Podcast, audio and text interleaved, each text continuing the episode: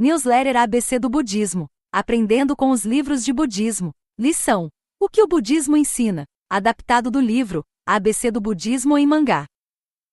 Uma vez na China, havia um monge chamado Ninho de Ave, que gostava de meditar em cima de uma árvore. Um dia Bai Juyi, poeta e famoso estudioso do confucionismo, passou debaixo da árvore e resolveu caçoar do monge meditando. Ei, seu monge aí em cima, não é perigoso ficar sentado numa árvore tão alta de olhos fechados? Sem abrir os olhos, o monge retrucou: Quem está em perigo é o Senhor. Diante da resposta inesperada, Bai Juyi ficou curioso em saber de quem se tratava aquele monge extraordinário. Eu sou o insignificante Bai Juyi. Posso saber seu nome, bom monge. Eu sou o insignificante monge Ninho de Ave. Ao ver que se tratava do famoso monge Ninho de Ave, resolveu fazer-lhe uma pergunta. Que prazer conhecer o Senhor. Tenho uma pergunta a fazer. Por favor, o que o budismo ensina?